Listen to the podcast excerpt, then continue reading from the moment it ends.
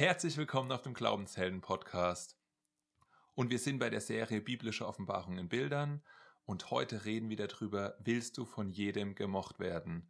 Und das Bild, über das wir heute sprechen, ist der Brief und zwar eine Offenbarung über wahrhaftiges Geben. Und wir tauchen ein in einen Brief, der uns dabei hilft, das zu verstehen. Und mich hat es total gesegnet, diese Gedankengänge zu begreifen und darüber nachzusinnen, was es wirklich bedeutet zu geben. Und wir wissen alle, die Geber werden von anderen geliebt, ja. Aber halt auch nur die wahren Geber. Und ich glaube, die anderen, ähm, die können noch an sich arbeiten und können noch darin besser werden. Und da es mir total geholfen hat, wollte ich einfach diese Sachen mal mit euch teilen, diese Gedankengänge, die mir zu diesem Zeitpunkt im Kopf rumgegangen sind. Also ich verspreche euch, dass ihr davon eine Offenbarung bekommen werdet, was es bedeutet, aus biblischer Perspektive ein Geber zu sein. Und der Brief, den ich gleich lese, geht an jemanden, und der jemand heißt John Maxwell, der oft auf der Bühne steht und zu vielen Menschen redet. Die Wahrheit, um die es aber geht, ja, ist anwendbar auf so ziemlich alle Bereiche in deinem Leben, auch wenn du jetzt nicht äh, täglich vor vielen Menschen sprichst. Dann lass uns gemeinsam einsteigen. Also, das ist ein Brief von einem Freund an einen bekannten Redner. Ich lese den jetzt mal vor für uns. Ich habe darüber nachgedacht, warum es so einfach ist, dir zuzuhören. Die Idee faszinierte mich besonders, weil Menschen dir auch noch gerne zuhören, wenn sie den Inhalt deiner Rede bereits kennen. Und es geht definitiv über den reinen Wert der Unterhaltung durch gute Erzähltechnik hinaus. Ich denke, es lässt sich alles darauf zurückführen, dass ein Redner primär ein Geber anstatt eines Nehmers ist. Der menschliche Geist ernährt sich von einem gebenden Geist und nimmt diesen wahr. Tatsächlich wird der Geist erneuert durch einen Lehrer mit einem gebenden Geist. Dies wird dadurch bestätigt, dass Menschen immer noch gefüllt werden, wenn sie wieder hören, was sie bereits kennen. Deine Lehre wird als wesentlicher Bestandteil durch das Geben gekennzeichnet. Menschen können den ganzen Tag jemandem zuhören, der gibt, während sie schnell müde werden von einem Redner, der nimmt. Denkt daran, was Jesus gelehrt hat. Die halbe Zeit wussten die Menschen noch nicht einmal, um was es genau geht, aber sie hörten gespannt zu. Jesus hat gegeben, er hat sie durch seine Worte genährt, er hat nichts genommen. Seine Lehre war auf einer Geist-Herz-Ebene, er hat nicht nur Informationen vermittelt. Hier ist, wie ich denke, dass das Ganze funktioniert. Wenn Redner mit eigenem Bedürfnis, Unsicherheit, Ego oder sogar aus Verantwortung lehren, dann geben sie nicht. Der bedürftige Redner möchte Lob und Anerkennung, etwas, das das Publikum geben muss. Der unsichere Redner möchte Annahme und Akzeptanz, etwas, das das Publikum geben muss. Der egoistische Redner möchte emporgehoben werden, überlegen sein und gerade etwas besser als jeder andere, etwas, das das Publikum geben muss. Sogar der Redner, der durch Verantwortung angespornt ist, möchte als gewissenhafter Arbeiter anerkannt werden, als verantwortlich gesehen werden, also etwas, das das Publikum ihm verleihen muss. Viele Sprecher reden in einem dieser nehmenden Modi, und zwar die ganze Zeit und sind sich dessen nicht bewusst. Dann ist da der Geber. Diese Person lädt mit Liebe, Gnade, Dankbarkeit, Mitgefühl, Leidenschaft und Überfluss. Das sind alles gebende Modi. In jedem dieser gebenden Modi des Herzens müssen die Zuhörer nichts geben, sondern nur empfangen. Die Lehre wird dann ein Geschenk. Sie füllt und erneuert. Das bist du. Das ist der Grund, warum Menschen dir den ganzen Tag zuhören können. Als ich dich beobachtet und von dir gelernt habe, hast du zu 99 Prozent in dem gebenden Modi gelehrt. Nur selten bist du in den Ego-Modus, also den nehmenden Modi gefallen. Und in diesen seltenen Momenten fühlte ich mich nicht mehr länger so, als ob du etwas gibst. Warum? Du nimmst. Das kommt dann so rüber wie, ich bin besonders und ein bisschen besser als du. Außer diesen seltenen Momenten kann ich dir den ganzen Tag zuhören. Und ich hatte den, diesen Brief gelesen und mir wurde klar, dass ich auch oft ein Nehmer war in verschiedenen Situationen. Wenn ich zum Beispiel vom Menschen gesprochen habe, ich habe mich mal mit dieser Situation verglichen. Und ich hatte Angst vor vielen Menschen zu reden. Es hat mich nervös gemacht, unsicher und all die anderen vielen Dinge, die Personen empfinden, wenn sie vor mehreren Leuten im Rampenlicht stehen und nicht fliehen können. Und für ein paar Monate hatte ich geschafft, diese neue Perspektive so zu verinnerlichen, dass ich tatsächlich 90 Prozent dieser Symptome, also ich stehe vor einer Gruppe, egal ob die jetzt groß oder klein ist, ja, also so 10, 20, 30, da fängt die Nervosität schon an, ja. und ich weiß noch, dann hat man dann irgendwie hat man so ein Zittern in sich und so eine Angespanntheit und so ein Verkrampftsein und ein Uh und sage ich das jetzt richtig und geht es richtig und die gucken mich alle an und muss ich da jetzt wirklich vorne hin und so weiter. Vielleicht kennt ihr diese Sachen auch, ja.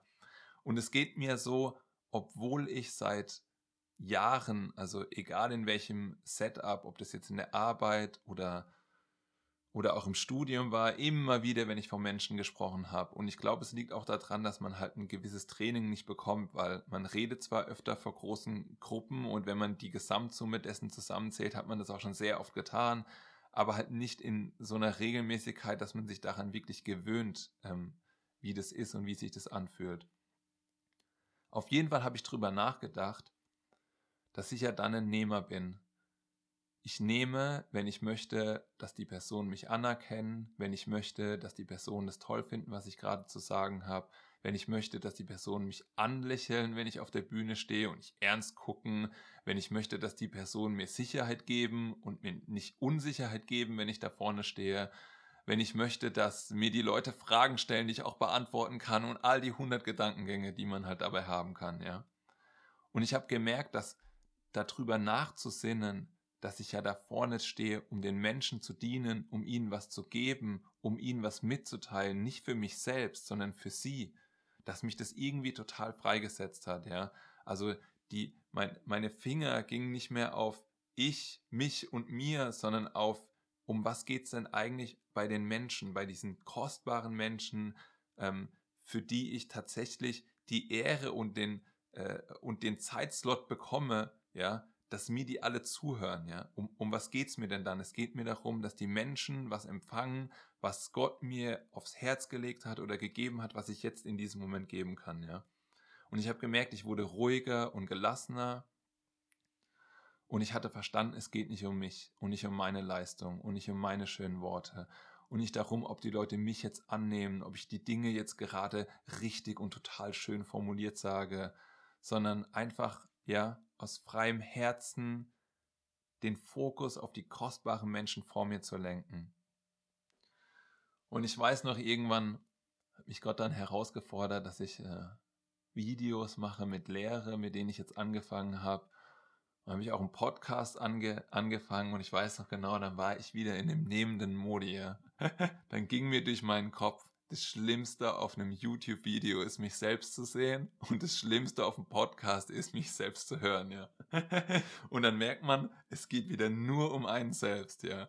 Wie, wie nimmt man sich denn selber wahr und war das gut, ja? Habe ich jetzt einmal zu oft Ja gesagt oder M oder was auch immer, ja.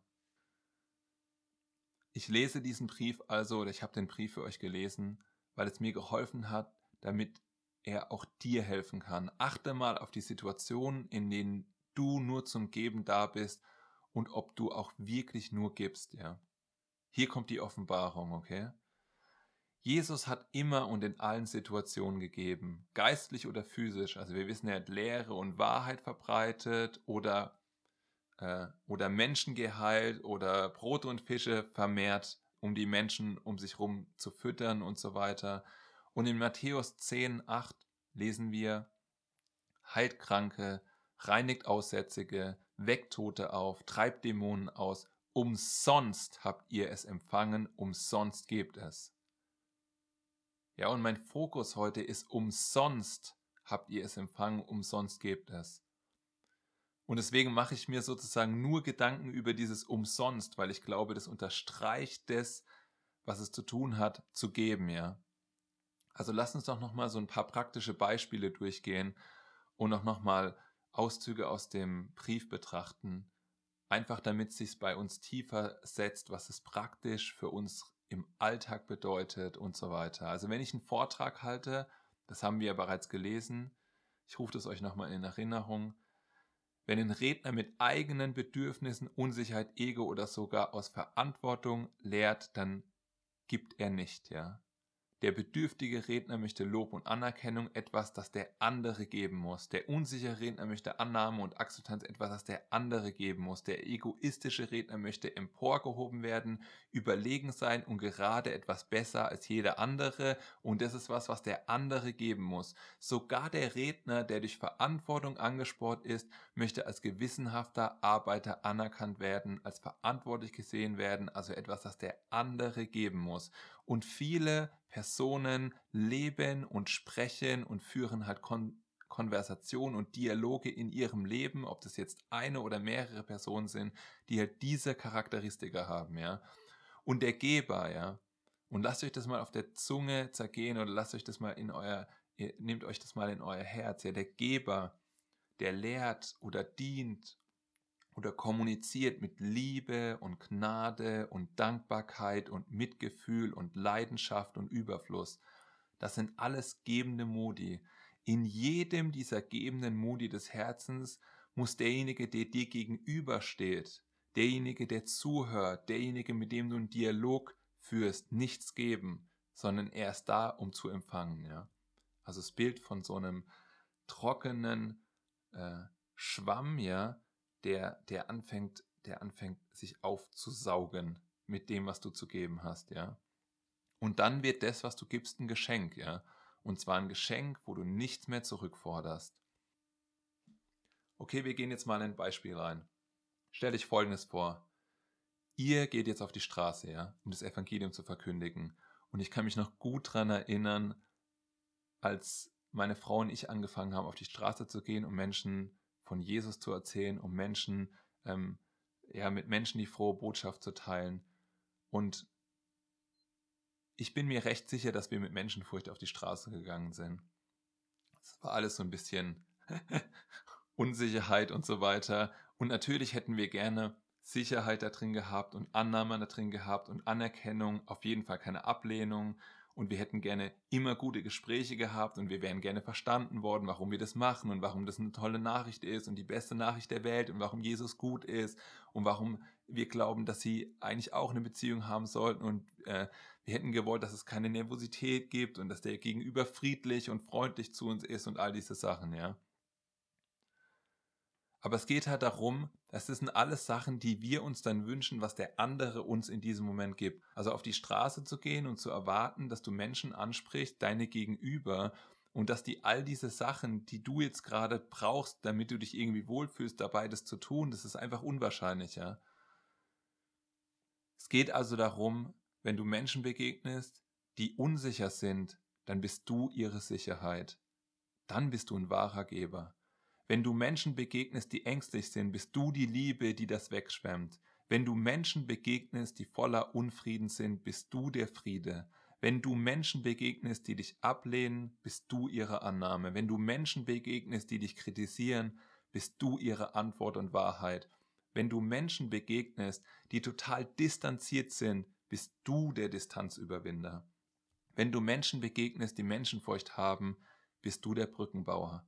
Die zentrale Frage ist also, bist du auf der Straße, um deinen Nächsten zu nähren mit der ewigen Wahrheit Jesus Christus oder warum bist du auf der Straße? Erzählst du Menschen überhaupt von Jesus?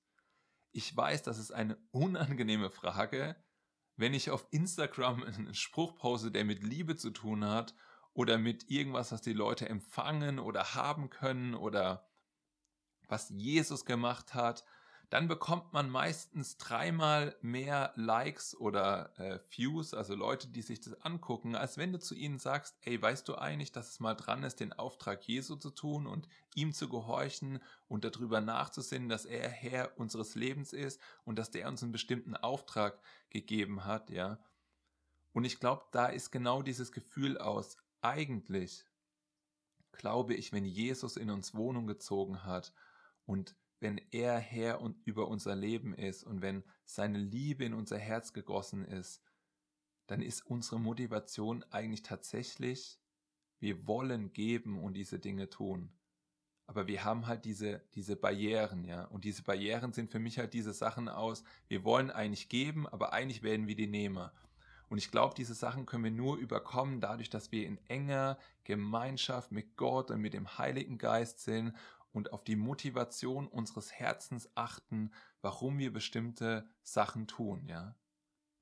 Wenn ich zum Beispiel Menschen diene, den Gedankengang kennt ihr bestimmt alle, ja. Also du dienst jemand, und derjenige macht eine Aussage und du denkst darüber nach. Das Erste, was du denkst, ist, na, ist das jetzt richtig oder falsch, was derjenige gerade sagt? Und es ist ja nicht der Beitrag, den du bringen kannst, sondern die Frage wäre, die, die andere Person tatsächlich mit einem freien und offenen Herzen zu verstehen und nicht als allererstes zu denken, oh, ich denke jetzt mal drüber nach. Da hat er jetzt gerade eine Aussage gemacht, oh nee, das steht hier nicht in der Bibel oder oh nee, das kann man ja nicht so nicht sagen und so weiter, statt dass man wirklich mal sagt, ich möchte einfach sehen, wo der andere steht und, und durch Fragen tatsächlich ein tiefes Verständnis bekommen von dem, wo derjenige gerade steht, ja. Und ich glaube, das ist, das ist geben, also nicht direkt, ja, den Eimer deiner Theologie, in deiner Wahrheit und du stülpst ihn dem anderen über, ja. Und ich sage auch gar nicht, dass es schwierig ist. Das habe ich bestimmt auch schon oft gemacht, ja. Aber ich versuche regelmäßig darin besser zu werden. Also du versuchst dich nicht selbst zu überziehen, sondern du versuchst dein Gegenüber zu verstehen, ihn weiterzubringen im Glauben an Jesus.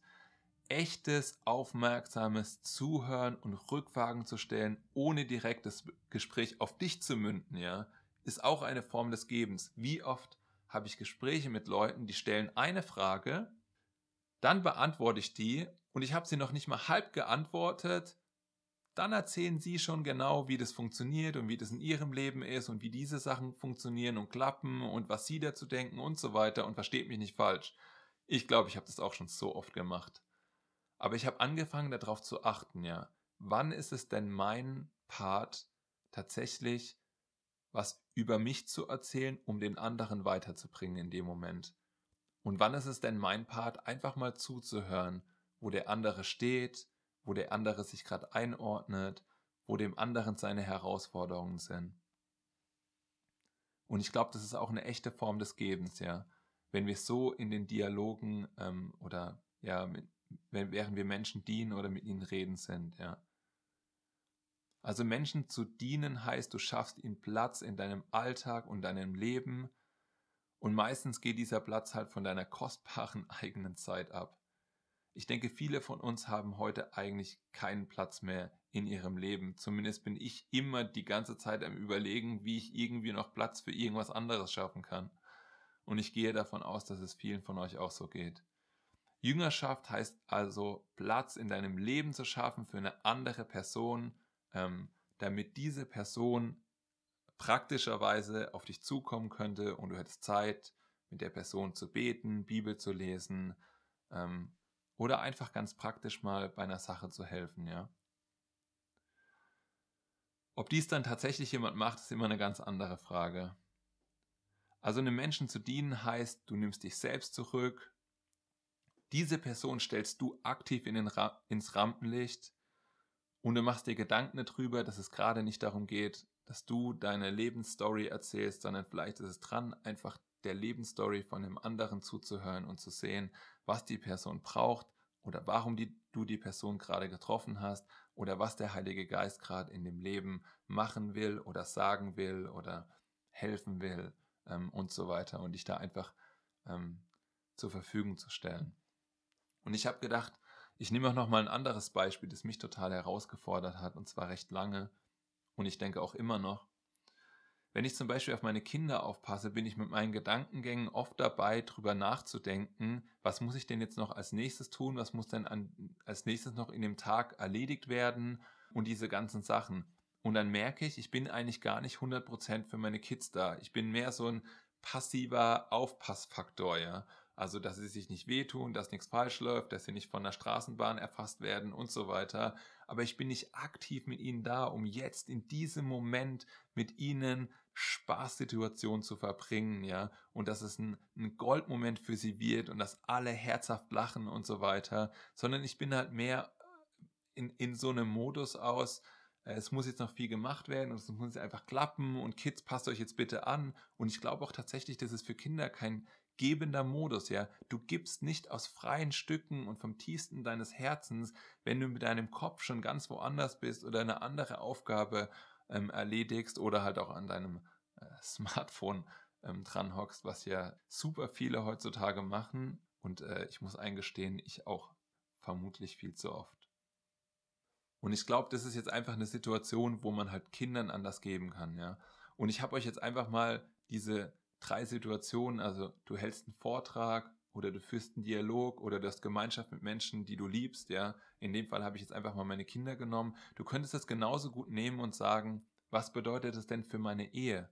Also meinem Ehepartner zu geben, ohne zurückzuerwarten.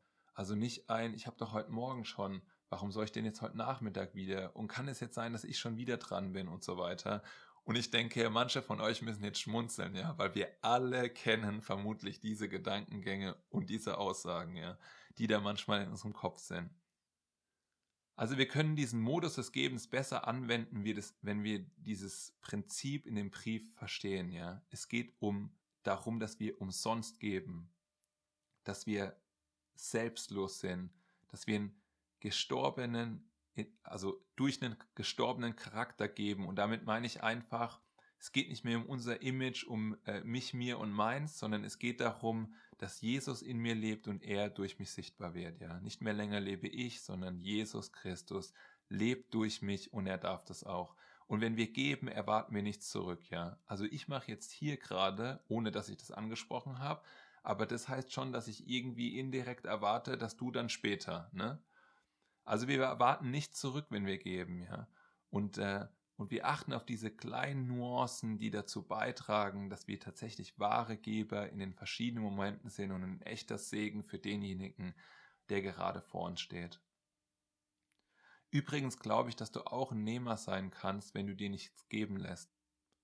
Weiß auch gar nicht, hat er darüber nachgedacht und ich ähm, denke, man könnte nicht nur übers äh, Geben, sondern auch übers Nehmen reden, weil es gibt diese Personen, die tatsächlich wunderbare Geber sind, absolute Beispiele, aber wenn es mal darum geht, dass sie selber was empfangen, dann ist es zu viel. Nee, nee, das brauche ich jetzt nicht und ich bin es auch nicht gewohnt und so weiter, ähm, dass mir irgendjemand was gibt, ja. Und ich kenne das auch aus meinem Leben. In bestimmten Bereichen finde ich es auch nicht so leicht, tatsächlich was von anderen Menschen zu empfangen.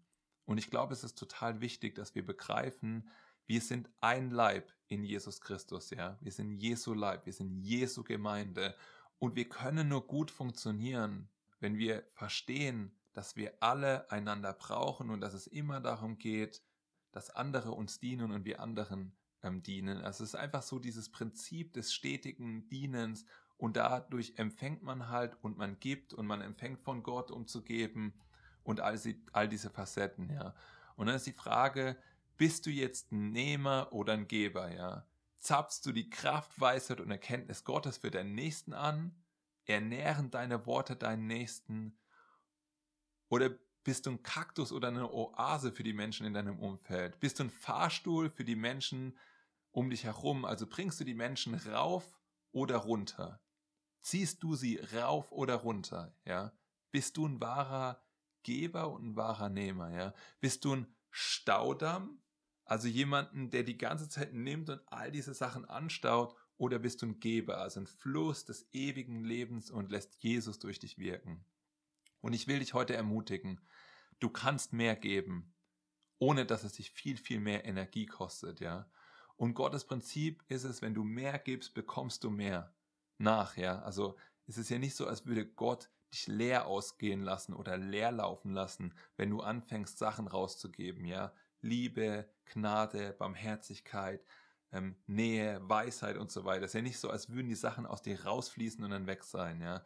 Und ich glaube, es ist deine Entscheidung, ob du ein vollgeladener oder ein leerer Akku sein möchtest, ja. Weil ich glaube, dass, dass das hat Gott in uns gelegt, ja. Er möchte, dass wir die Sachen, die in uns sind, Jesus Christus in uns, ja. Er möchte, dass wir die Sachen, die wir haben, rausgeben. Und dadurch, dass wir sie anzapfen, kommt so ein Strom und kommt das, wo wir merken, ja, das macht uns eigentlich tatsächlich auch lebendig, ja. Also lass uns keine kleine Knopfzelle, sondern eine wirklich kräftige, voll mit Power gepumpte E-Batterie sein, ja, die, die immer bereit ist zu geben, ja. Es liegt an dir. Du kannst dich entscheiden, genau jetzt, was du sein willst. Und ich denke, du hast verstanden, dass ähm, ich der Meinung bin, sein Geber in der Kraft des Heiligen Geistes und durch Gottes Befähigung. Also denk immer dran, Matthäus 10,8 sagt, umsonst habt ihr empfangen, umsonst gebt. Und du hast viel mehr empfangen, als du denkst, ja. Und ich würde gerne noch ein paar Gedanken zum Geben von Mutter Teresa zum Schluss für euch lesen, was sie selbst gesagt hat. Und ich glaube, es ermutigt alle die von euch, die viel weiter sind im Geben, als ich das bin, und da einfach schon desillusioniert wurden hm, oder sich gedacht haben, warum mache ich das überhaupt noch, ja. Also ich lese mal diese, diese paar Zeilen hier von Mutter Teresa vor für euch. Die Menschen sind unvernünftig, irrational und egoistisch. Liebe diese Menschen trotzdem. Wenn du Gutes tust, werden dich die Menschen beschuldigen. Dabei selbstsüchtige Hintergedanken zu haben, tue trotzdem Gutes. Wenn du erfolgreich bist, gewinnst du falsche Freunde und wahre Feinde. Sei trotzdem erfolgreich. Das Gute, das du heute getan hast, wird morgen schon vergessen sein. Tue trotzdem Gutes. Ehrlichkeit und Offenheit machen dich verwundbar. Sei trotzdem ehrlich und offen. Die Menschen bemitleiden Verlierer, doch sie folgen nur den Gewinnern, kämpfe trotzdem für ein paar von diesen Verlierern. Woran du Jahre gebaut hast, das mag über Nacht zerstört werden, baue trotzdem weiter. Die Menschen brauchen wirklich Hilfe, doch es kann sein, dass sie dich angreifen, wenn du ihnen hilfst.